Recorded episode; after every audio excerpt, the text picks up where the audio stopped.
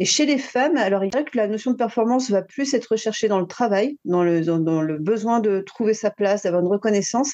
Et dans la sexualité, ça va plus la notion de lâcher prise, de d'autorisation. Hello et bienvenue dans Toute Délideuse, le podcast qui réveille votre puissance féminine. Je suis Catherine Oberlé, coach professionnel, psy et auteur de Dompter vos peurs et libérer votre féminin. Ce podcast s'adresse à toutes les femmes qui ont envie de réaliser leurs rêves, de prendre leur place et oser voir grand sans se dire qu'il est trop tard. Chaque semaine, je vous partage mes expériences, je vous parle de business, de développement personnel, de leadership. Je vous fais découvrir des invités passionnantes et je vous donne des pistes pour vous créer une vie qui vous ressemble, pleine de sens, de créativité et d'amour à toutes. Alors aujourd'hui, je suis ravie d'être avec une invitée très spéciale. Je suis avec Céline Tran. Bonjour Céline. Bonjour Catherine. Alors Céline, oui, ça va très bien. de retour de vacances, alors ça va. ah bah oui, toujours. Je suis très contente d'être de te retrouver en tout cas, merci. Oui, euh, merci d'avoir dit, dit, oui à cette euh, interview. Ça fait un moment qu'on voilà qu'on avait prévu, qu'on essayait de trouver une date. Mais ça y est, on y est, c'est super. Donc Céline, ben moi j'avais envie de d'échanger avec toi parce que pour moi tu es vraiment une personne qui représente euh, quelque chose de la puissance féminine ou de la puissance du féminin, d'une femme qui mène sa vie vraiment comme elle l'entend, car euh, tu as eu un parcours vraiment atypique, hein, puisque tu as eu une première partie de vie, un premier parcours, on va dire, en tant qu'actrice porno. Puis il y a eu une, transformation, il y a eu une évolution, il y a eu un changement. Et aujourd'hui, tu es euh, thérapeute, tu aides euh, les personnes à prendre leur vie en main, à prendre leur, leur, sexualité en main aussi, ou leur vie professionnelle. Hein, C'est assez varié finalement ce que tu fais aujourd'hui, mais tu vraiment dans cette, dans, dans l'aide à la personne, on pourrait dire, ou dans l'accompagnement? Euh, alors exactement, c'est le mot que j'utilise. J'utilise le, mot accompagnement, euh, coaching euh, et praticienne. Thérapeute, non, parce que bon, bah, il y a une législation en France et comme je ne, je n'ai pas de formation euh, psy ou médicale, euh, je ne l'utilise pas. Moi, j'ai été formée en hypnose, en fait. C'est vraiment euh, mon outil de prédilection. D'ailleurs, je suis aussi formatrice, formatrice, formatrice hypnose et sexologie à, l'école L'Arche à Paris. je suis aussi praticienne en, en massage bien-être, massage traditionnel thaï, enseignante aussi en yoga ashtanga. et donc, je combine toutes mes compétences pour faire de l'accompagnement euh, beaucoup autour du corps, beaucoup autour euh, de l'estime de soi. Enfin, j'ai envie de dire, l'estime de soi, c'est un peu le cœur de, bien souvent, de toute, euh, de toute démarche, toute problématique. et puis, j'accompagne énormément autour des troubles de la sexualité, ce qui est une forme de continuité par rapport à, à, la première carrière que tu as évoquée, même si, bien sûr, là, on est dans, dans un axe, une posture très, très, très, très différente. Et puis, euh, sachant que bah, j'ai eu ce, ce, ce, virage radical dans, euh, dans mon itinéraire, j'accompagne aussi pas mal de personnes qui, euh, beaucoup de chefs d'entreprise, en fait, qui me consultent dans leur rapport à la performance, le rapport au travail, euh, le rapport au lâcher prise, parce que bien souvent, on oppose ces deux notions, performance mmh. et lâcher prise. Et, euh, et, voilà, donc je consulte en cabinet, Paris, Genève et, et en visio. C'est intéressant hein, de, de, faire le lien. Ces deux mots, performance et lâcher prise, hein, qui sont autant des mots qu'on peut retrouver dans le domaine professionnel que dans le domaine de la sexualité, effectivement. Oui, oui, oui, d'ailleurs, la performance, euh, souvent, va être associée à l'homme. C'est euh, bien souvent quelque chose qui euh, est amené en séance. le besoin de se montrer à la hauteur, d'assurer, qui va se manifester à travers, bien sûr, à travers le corps. Hein. Euh, puisqu'on a toujours une représentation de, de, l'homme puissant euh, à travers euh, son érection, à travers sa capacité à, à prendre en main un rapport, à, initier. Hein. Il, y a, quand même tout cet héritage-là, mais qui, mine de rien, exerce pas mal de pression pour beaucoup d'hommes qui souffrent de ce, de, ce poids-là, de cette forme de charge mentale. Et chez les femmes, alors il y a aussi ça, mais je dirais que la notion de performance va plus être recherchée dans le travail, dans le, dans le besoin de trouver sa place, d'avoir une reconnaissance et dans la sexualité, ça a plus cette notion de lâcher prise, de d'autorisation. Oui. Euh, faire confiance, comment euh, euh, s'exprimer, euh, comment être soi à travers la sexualité et, d'ailleurs qui sommes-nous vraiment dans notre sexualité si on a eu une éducation sexuelle qui est passée que par l'homme? Donc ça, pose la question de l'identité, de l'affirmation de soi. Mais finalement, les hommes et les femmes se retrouvent hein, dans, dans leurs demandes, sauf que ça va se manifester de manière différente. Hmm, oui, oui, c'est vrai. Je, rejoins complètement ce que tu dis sur la, performance pour l'homme, le lâcher prise pour la femme, et pour la femme, ça va même être le, le lâcher prise pour s'autoriser à avoir du plaisir. Oui.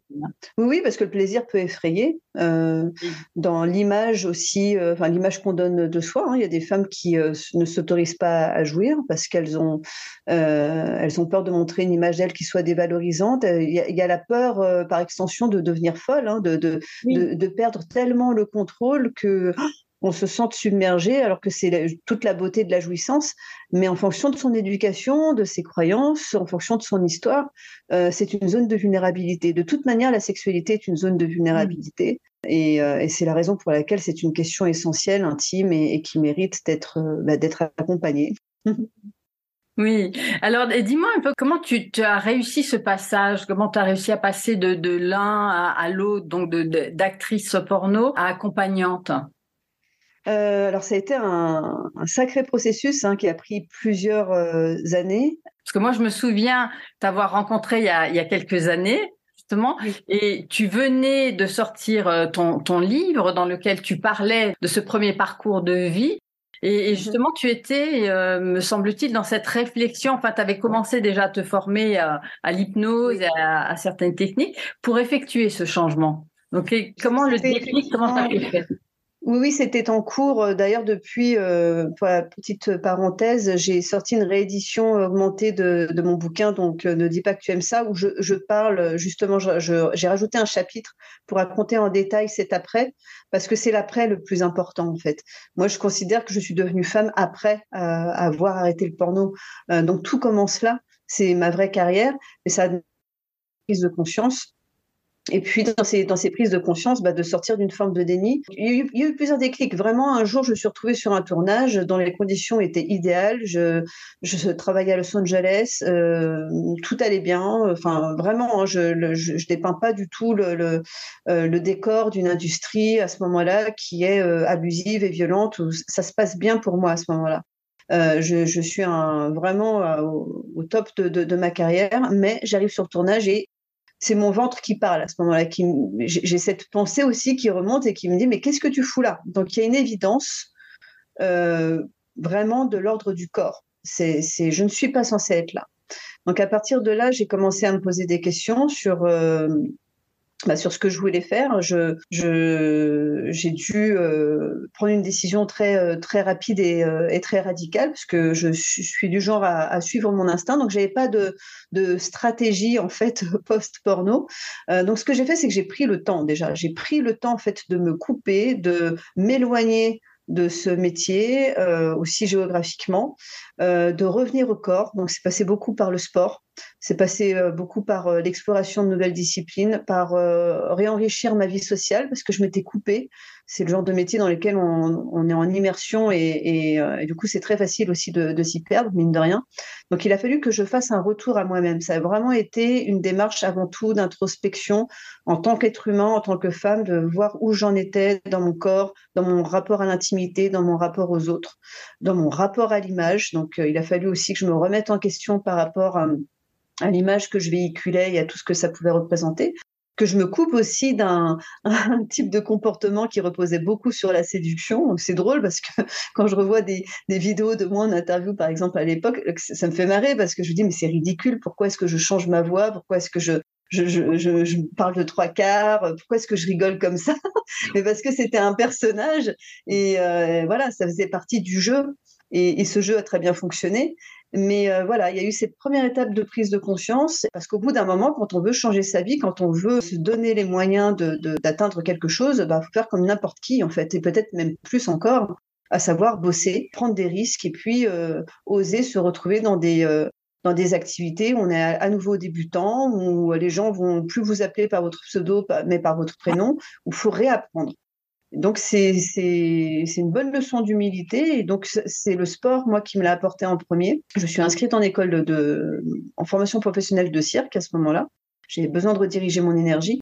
Et après, quand je suis rentrée en France, je me suis intéressée aux disciplines qui m'avaient, euh, qui m'avaient, comment dire, interpellée et plus ou moins accompagnée sur mon cheminement. Donc l'hypnose, euh, ensuite le yoga, le massage euh, qui a été un, riche enseignement parce que ça m'a permis d'aborder le corps différemment euh, et non pas dans une intention euh, voilà sexualisée. Et puis parallèlement, bah, des gens en fait me, me contactaient pour avoir des conseils pour leur sexualité. Et ce qui m'étonnait surtout, c'était qu'il ne s'agit pas simplement il ne s'agissait pas simplement de techniques de, de, de pratiques sexuelles, mais vraiment de relations. Mmh. Ça peut paraître étonnant, quoi, quand on est actrice porno et qu'on est quand même dans quelque chose qui est de l'ordre du show et quand même de, la perf, euh, c'est plutôt surprenant d'avoir des personnes qui viennent poser des questions pour leur couple. Donc, bah, euh, petit à petit, je me suis mise à répondre au départ de manière totalement spontanée, puis je me suis rendu compte qu'il fallait quand même que je cadre ça. Euh, donc j'ai continué à me former en hypnose et puis j'ai fini par en faire euh, vraiment mon, mon activité. Et euh, à ma surprise, à partir du moment où je l'ai annoncé officiellement, ça a amené à moi des personnes qui étaient dans une vraie démarche. Et, voilà, je, je, je, suis heureuse aujourd'hui de combiner tout ça et d'utiliser aussi mon expérience passée parce qu'elle elle m'a apporté quand même un enseignement. Oui. Alors c'est intéressant dans ce que tu dis à un moment quand tu parles aussi de, de du regard que tu poses sur toi Ouais, de, quand, quand aujourd'hui tu regardes la, la Céline euh, d'avant, voilà. Et alors moi, moi, je me demandais aussi comment tu comment tu fais aujourd'hui ou comment tu faisais à l'époque, je sais pas, un peu les deux, euh, pour te détacher du regard des autres? Alors moi j'ai toujours été, euh, enfin je pense que c'est une question de concentration en fait, d'être concentré sur ce qu'on fait c'est comme un compétiteur qui euh, se retrouve. Euh, ça, ça, ça, me fait penser en fait à une compétitrice euh, Rika Ouzami qui qu'on interviewait parce qu'elle avait eu la, la, la médaille d'or championnat du monde de karaté et, et c'était impressionnant parce qu'elle n'était pas dans son pays avec des milliers de personnes autour d'elle à Bercy qui qui n'était pas pour elle. Finalement, elle a eu, euh, bon, elle, a, elle a eu un succès de fou. Et quand on lui a posé la question, mais comment euh, faites-vous pour pas avoir le trac, pour pas avoir la pression? Elle a dit, mais euh, je, je fais comme à l'entraînement, la concentration. Et je pense que c'est ça, c'est une question de qualité de présence à soi, à ce qu'on fait d'être aligné avec ce qu'on fait, d'être intègre, d'être entier dans ce qu'on fait. Et quand on est euh, concentré et euh, alors c'est pas dire qu'on ne fait pas d'erreur, puisqu'on peut être entier et intègre et se planter lamentablement et ça ça fait partie de mon parcours aussi. Mais n'empêche que quand on fait ça, on se sent, euh, bah, comme on dit, aligné. En tout cas, on se sent euh, quelque part légitime dans, dans, notre dans notre action. Mmh. Et ça rend bah, ça rend moins vulnérable en fait au regard critique des autres forcément, puisqu'on est concentré sur ce qu'on fait. Euh, malheureusement, ça peut aussi, euh, bah, ça peut aussi générer des comportements où on ne va pas savoir entendre des conseils qui étaient utiles bien sûr. Et ça a été aussi mon cas. Hein. Il y a plein de fois où on m'a mise en garde sur certaines choses, j'ai pas voulu écouter parce que j'étais concentrée sur mon truc. Euh, donc ça aussi son, ça son avantage parce que ça protège émotionnellement, mais ça, ça peut aussi avoir son inconvénient. Après, moi, il y a aussi une autre chose, c'est que j'accorde de l'importance aux personnes qui comptent pour moi. Les personnes que je ne connais pas, je pars du principe qu'elles n'ont pas de légitimité en fait à émettre des critiques. Elles ont le droit de les de les penser, elles ont le droit mmh. de, ressentir ce qu'elles veulent vis-à-vis de moi, ça leur appartient. Après, elles ont le droit de me le dire, mais bon, euh, en fonction de la manière dont ça va être formulé, je trouve ça plus ou moins, euh, euh, plus ou moins pertinent. Et, à la limite, plus la personne va être insultante ou désagréable ou voilà grossière, et moins ça a de poids parce qu'à ce moment-là, je me souviens que cette personne, si elle se comporte de cette manière, c'est qu'elle a peur, c'est qu'elle a, il y a quelque chose chez elle qui, qui, qui grince en fait, mais ça, ça ne m'appartient pas. Ça parle d'elle. C'est ça, ça parle d'elle. Donc je, je, fais la part des choses euh, et je, je me protège de cette manière. Oui, voilà, parce que tu es quand même très présente sur les réseaux. Et, euh, et, on sait sur les réseaux, euh, moi qui travaille beaucoup avec les femmes, je sais que souvent elles me disent justement qu'elles n'osent pas se rendre visibles ou mm. qu'elles ont un, un, rapport avec cette visibilité qui est difficile, il y a des peurs. Et souvent, la, la, la peur qui est exprimée, c'est oui, mais j'ai peur qu'on me critique, qu'on me juge, j'ai peur des haters. Et donc, qu'est-ce que je fais? Alors, comment tu fais? Alors, on sera toujours, on ne peut pas éviter les critiques. Hmm. Alors, c'est intéressant à questionner. C'est derrière ça, en fait, quelle est la vraie peur? Et, et, quel est le et inversement, quelle est l'intention? Parce que si l'intention c'est de plaire à tout le monde, euh, que tout le monde m'aime, que tout le monde me dise que je suis géniale, hmm. ça parle aussi de narcissisme. Euh, ça parle peut-être aussi de blessures anciennes. C'est quelqu'un qui, et on en, enfin, j'en vois tellement en séance, hein, euh, qui ont, comment dire, des blessures dans leur estime d'eux-mêmes, d'elles-mêmes, parce que un parent euh, n'a pas su les accompagner parce qu'il y a eu euh, euh, une remarque à l'école. Enfin voilà, c'est on a tous nos, blessures et parfois ça se reporte à l'âge adulte. Je pense que c'est au cas par cas. Mais c'est toujours intéressant de se, de se remettre en question. Je, je ne donne jamais raison aux, harceleurs, aux haters, bien sûr, mais c'est toujours intéressant de savoir, tiens, qu'est-ce qui fait que là, je le prends mal? Qu'est-ce hmm. qui fait que là, ça me touche? Qu'est-ce qui fait que je recherche autant euh, les likes? Qu'est-ce qui fait que euh, ah bah tiens, je me sens mieux à partir du moment où euh, j'ai telle personne qui a mis un cœur plutôt qu'un pouce levé? en fait plus en fait on se connaît, plus on a conscience de ses besoins et aussi de eh ben de, de ses valeurs et, et plus on est en mesure de mettre de la distance avec ça. Et du coup de vraiment apprécier un compliment, mais aussi de parce qu'on peut, on, parle de se mettre à distance des critiques, mais attention aussi aux flatteries. Il y, a, des compliments qui sont de vrais cadeaux empoisonnés. Hein. Euh, donc, euh, je pense que c'est une question déjà de, de, se connaître soi et de rester concentré sur, euh, sur ce qu'on fait, mais on ne peut pas plaire à tout le monde. Ça, c'est une, c'est une illusion et, et puis c'est presque une dictature quelque part. Enfin, c'est presque un comportement, euh, c'est une forme de violence de dire aimez-moi tous. non, non, non c'est important de, aussi de, respecter le fait que des personnes ne soient pas d'accord et, tant mieux parce que c'est aussi ça qui est enrichissant. Après, euh, je pense que c'est aussi important de, poser un cadre. Moi, en, fonction des, messages, des commentaires que je vais recevoir, je vais m'autoriser ou non à, à répondre à la personne pour la recadrer Maintenant, si ça vole pas haut, je la bloque et je vais pas perdre mon temps. C'est de la pollution. Donc, il faut aussi savoir couper. Voilà, on en, on en vient aussi, oui, couper, poser ses limites et puis savoir gérer, en fait, aussi, euh, euh, quelque part, gérer son image, gérer euh, sa relation avec les autres. Donc, c'est à quel moment je réponds, à quel moment je ne réponds pas, à quel moment je donne de l'importance ou pas. Hein, et, et, avoir soi-même un regard critique sur sa propre image. Mm. Euh, et c'est difficile, hein, c'est difficile parce qu'il y a plein de choses qu'on ne va pas percevoir, qu'on peut. Euh, enfin, moi, je, je, je, me souviens en particulier d'une jeune femme qui se plaignait euh, sur les réseaux sociaux parce qu'elle était elle-même accompagnante. mais au même moment, sa photo de profil, c'était elle, avait selfie vue sur le décolleté, limite le pouce dans la bouche. Et après tout, elle fait, elle, fait ce qu'elle veut, bien sûr. C'est, enfin, oui, il y a la liberté, euh, le plaisir d'être jolie, de se mettre en valeur.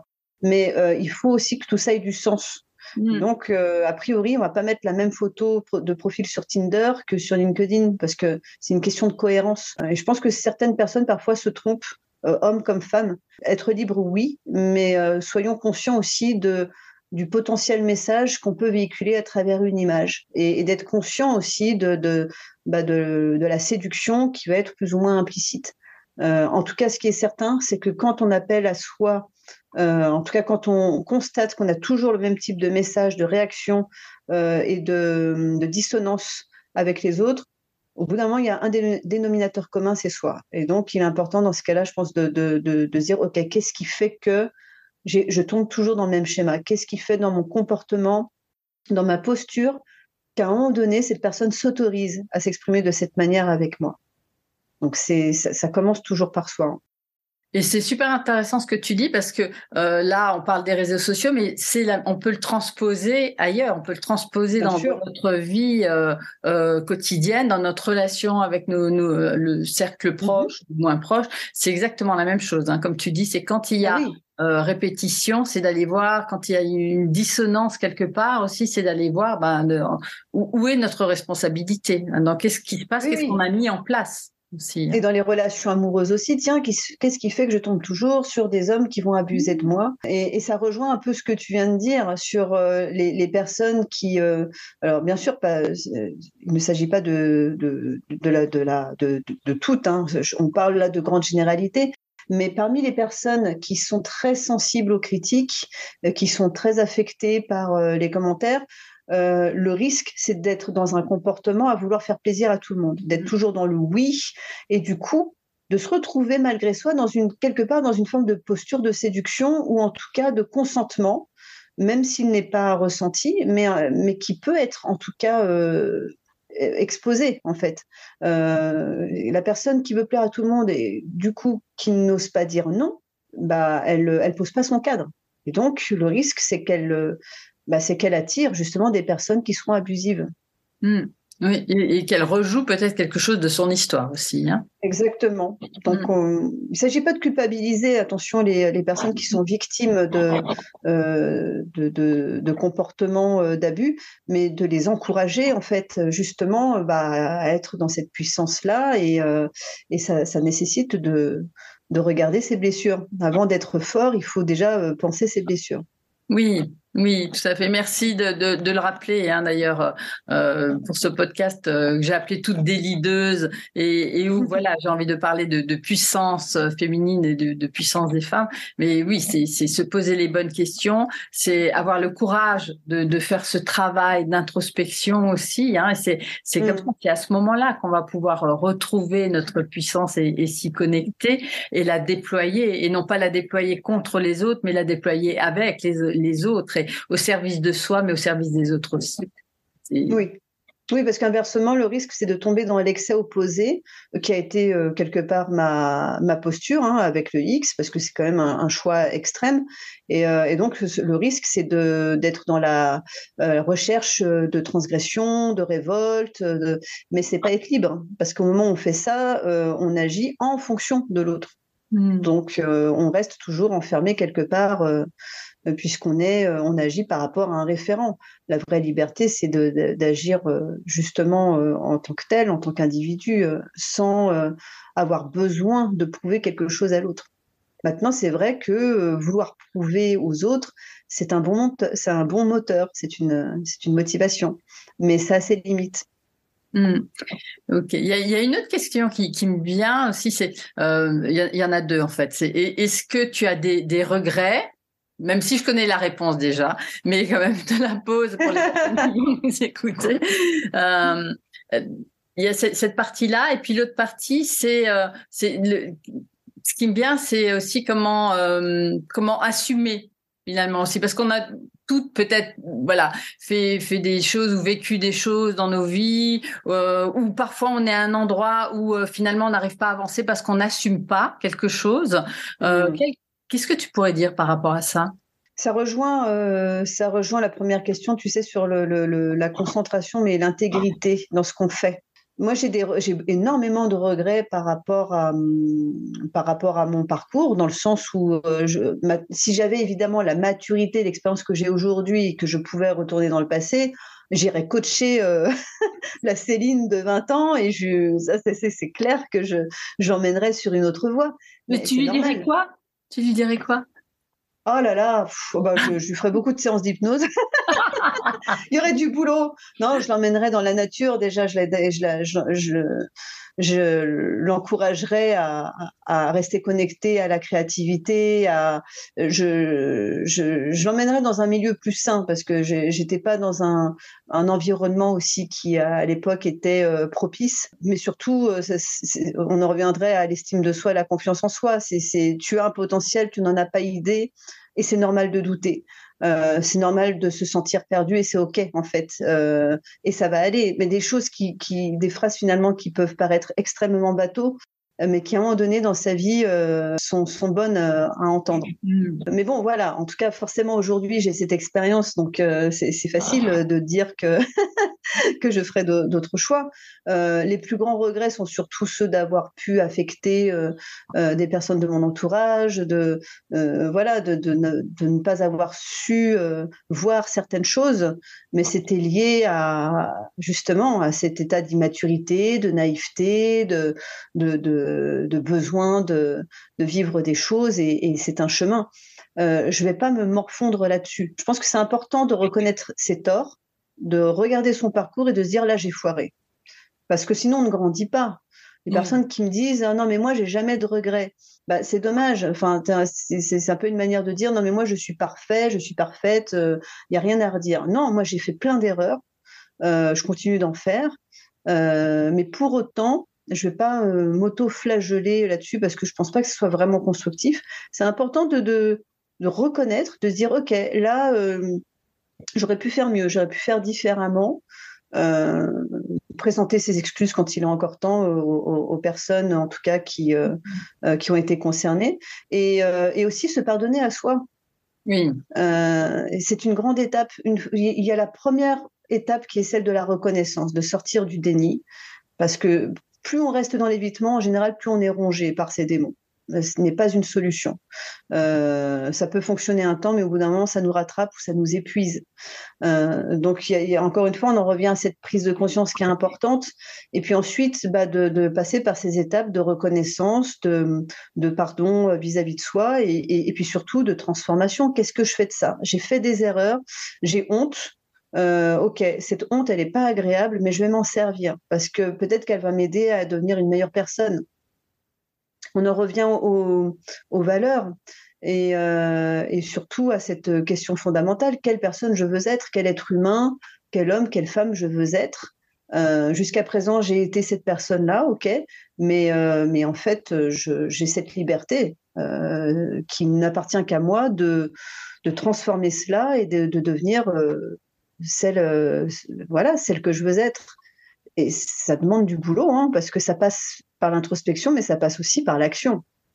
Ça, oui, et ça demande du courage aussi. Hein. Bah, le courage, c'est la, c'est pour moi, c'est le, c'est la mise en acte en fait. C'est mm. Sinon, on, ne lit que des bouquins de développement personnel, on poste des euh, citations de Bouddha et euh, avec une photo de bougie. je l'ai fait, hein. À un moment donné, je l'ai fait. Je me disais, j'étais à Los Angeles où c'était en plus, euh, il y a un côté très New Age, l'univers et machin, m'écoute. Et euh, ok, je dis pas, c'est agréable d'avoir toutes ces phrases lumineuses euh, qui boostent, mais au bout d'un moment, je me suis dit, mais merde, je, là, je poste ça, mais à quel moment je l'applique dans ma vie? Mm. et, en l'occurrence, c'est dans la difficulté. C'est à ce moment-là, en fait, qu'il faut l'appliquer. Parce que quand tout va bien, c'est facile. Mais quand on est vraiment dans la vulnérabilité, qu'on est seul ou qu'on s'est vraiment vautré, qu'on a vraiment échoué, bah c'est là, en fait, qu'il est temps d'appliquer tout ça. Hmm. dans ces cas-là, qu'est-ce qu'on fait? Bah, Moi, je me remate Rocky. Et euh, bon, Dirty Dancing aussi pour euh, la Corée, mais ah mais pour euh, mais voilà, c'est c'est j'ai été beaucoup inspirée en fait par des références cinématographiques et, et je considère qu'on est le tous le héros, l'héroïne de notre propre film personnel. Donc c'est à soi d'écrire son personnage. Oui. Tu, as parlé de, de valeurs là. Tu pourrais nous citer deux, deux ou trois de tes valeurs principales? Bah, comme je le disais, l'intégrité, c'est important pour moi, parce que dans l'intégrité, il y a l'honnêteté, la franchise, euh, l'entièreté, euh, le fait d'être euh, d'être droit. et et ouais, c'est important d'être d'être sincère, en fait, envers soi. la confiance, la confiance, pour moi, est le socle de toute relation. Euh, quelle qu'elle soit hein, d'ailleurs. Euh, pour ma part, quand je sens que je n'ai plus euh, le sentiment de confiance et de respect, ça va ensemble avec l'autre, je ne peux pas rester. Hmm. Donc, c'est, ce sont les valeurs, enfin, intégrité, confiance, respect, l'amour. Enfin, l'amour, j'ai même envie de la mettre hors jeu. Elle devrait rayonner sur toutes les autres valeurs. Finalement, elle devrait toutes les réunir. Elle est, elle est celle qui est au-dessus. si elle pouvait éclairer toutes les autres valeurs, ça serait parfait. Alors la valeur travail est très importante aussi pour moi. Hein. C'est, ça fait aussi partie de, de mon éducation et de mes gènes, je crois. Mais pour moi, le, travail est une valeur importante et c'est probablement ce qui m'a aidé dans ma reconversion. C'est que j'ai toujours cru en l'effort, au mérite. Bon, après, je me suis pris quelques baffes et j'ai compris que euh, c'est pas parce qu'on travaille bien qu'on a forcément un retour. Euh, la notion de justice, bon, il euh, faut peut-être un peu s'en détacher, hein, mais, mais je crois beaucoup au travail et, à l'effort et c'est pour ça que j'ai beaucoup d'admiration pour les, pour les personnes qui, qui, bah, qui, qui sont persévérantes dans, leur, mm. dans leur métier, quel qu'il soit. Ça se respecte. Ok, et j'aimerais terminer sur le, thème un peu des, la relation homme-femme. Euh, c'est vrai mhm. qu'aujourd'hui, il y, a beaucoup de bruit autour de tout ça. Enfin, là, aujourd'hui, ça fait quelques années. Qu'est-ce que tu, qu'est-ce que tu en penses, toi? À ce sujet? Oui. Euh, oui, alors j'imagine que quand tu parles de, bruit depuis quelques années, c'est par rapport aux, vagues euh, MeToo, Balance ton port.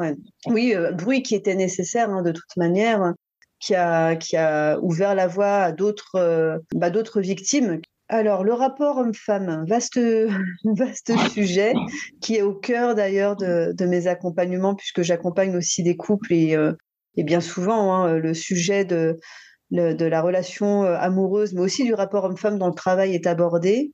Est-ce que tu as l'impression, en fait, si je précise un peu, c'est est-ce que tu as l'impression que c'est euh, plus difficile en ce moment, que ce rapport est devenu plus difficile, euh, qu'il y a plus de tension, qu'il y a plus de méfiance alors, suite au mouvement euh, MeToo Balance ton port, oui, clairement, il y a une vague. En tout cas, moi, ce sont les retours que j'ai eus hein, de la part d'hommes qui me consultent. Il y a eu cette, cette hyper vigilance du coup qui s'est mmh. créée vis-à-vis des femmes, une forme de, de, de, peur. Euh, c'est qu'est-ce qui est acceptable ou non, qu'est-ce que je peux m'autoriser à faire ou non. Euh, mais euh, bon, en général, ce sont justement les, les, hommes qui sont courtois et bien intentionnés qui se posent ces questions. Donc, les pauvres, ceux qui sont introvertis et qui manquent de confiance en eux, de ce que j'ai pu percevoir, ça ne les a pas aidés.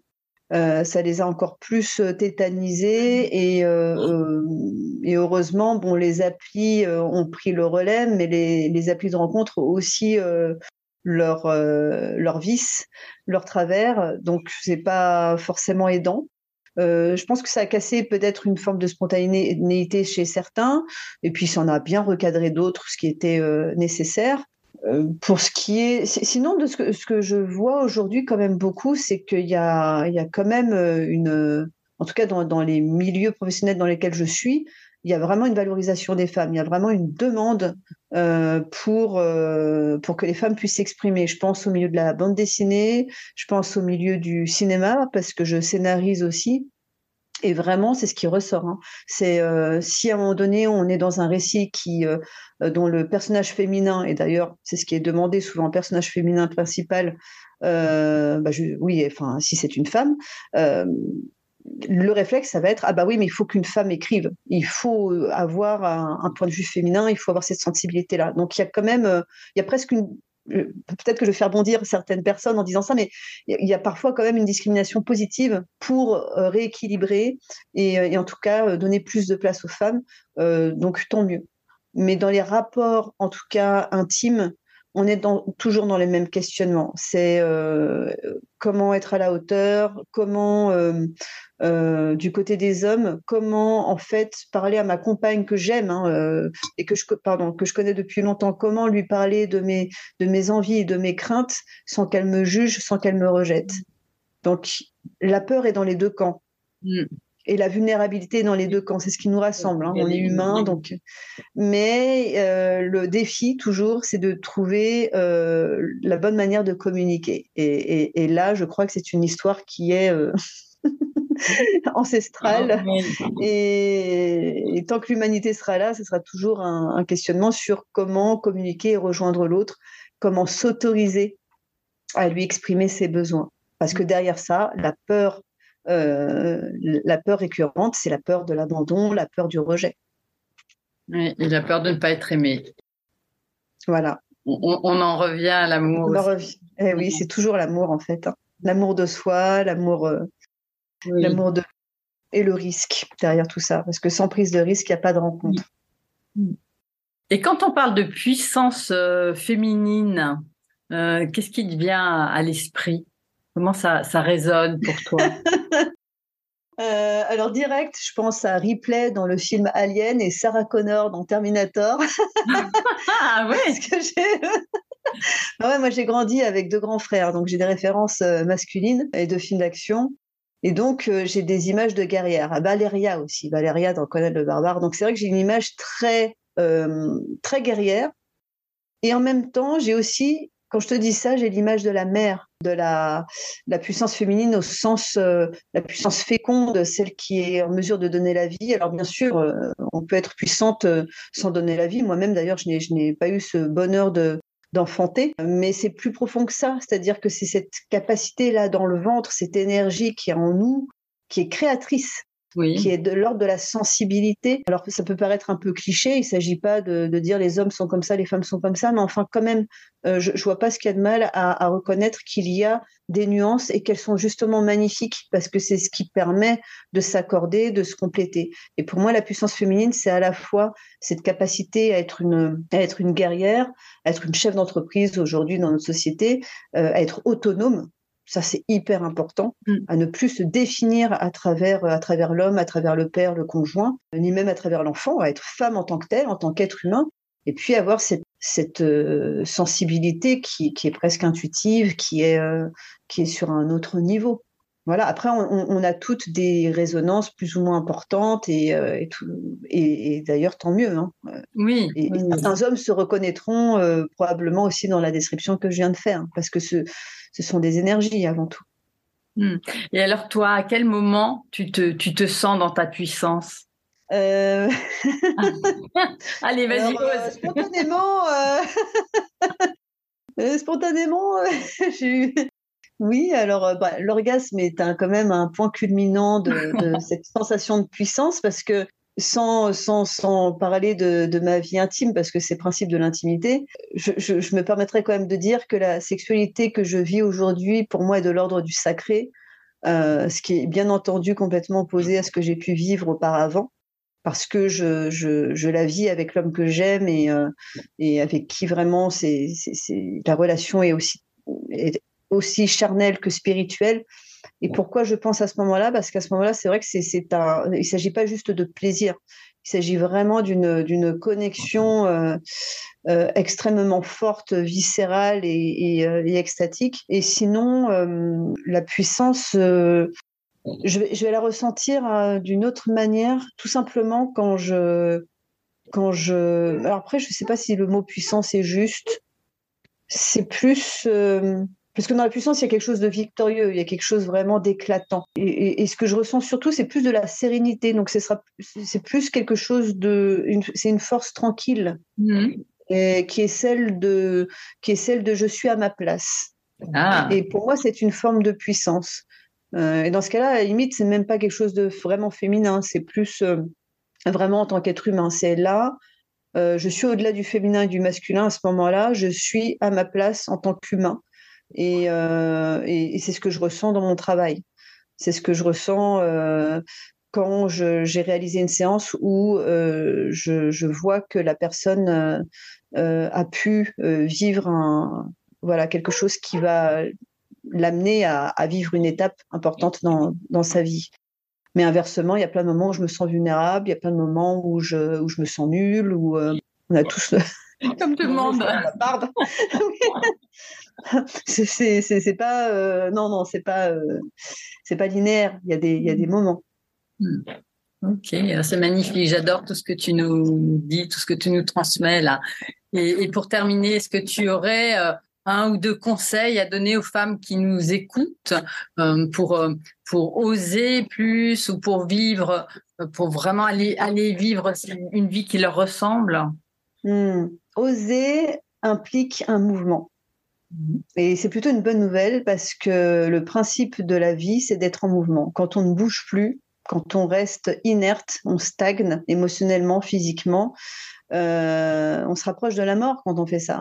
Alors je dis pas de temps en temps euh, se mettre euh, dans son cocon, se ressourcer, se reposer. Bien sûr, tout ça c'est important. Mais se reposer est un mouvement. C'est un, c'est un acte, c'est faire quelque chose que de se reposer. Ce qui est problématique, c'est d'être dans l'évitement, de se replier sur soi, de se trouver des excuses ou de, de, créer en fait une, distance avec les autres qui empêche en fait de, bah, une quelconque évolution. Donc mon conseil, c'est bah, de, de se souvenir que d'oser, c'est toujours une chance qu'on se donne. Bien sûr que derrière, il n'y a pas de garantie. Mm. Mais la vie serait tellement ennuyeuse si elle était pleine de garanties. Il y a toujours de belles surprises euh, qui sont possibles, mais elles ne sont accessibles que si on ose. Donc se donner les moyens, agir, s'entourer Mmh. Euh, être seul, c'est compliqué. Hein. Donc, de s'entourer de personnes qui, qui nous apportent de la joie, de euh, se nourrir d'activités, de, de fils d'actualité sur les réseaux qui nous nourrissent, qui nous, qui nous inspirent, euh, qui nous encouragent. Donc, voilà, d'être dans quelque chose de lumineux. Et en même temps aussi, avoir ce courage de, s'observer et de se remettre en question. Euh, c'est aussi comme ça qu'on évite bah, de, de, faire les mauvais choix.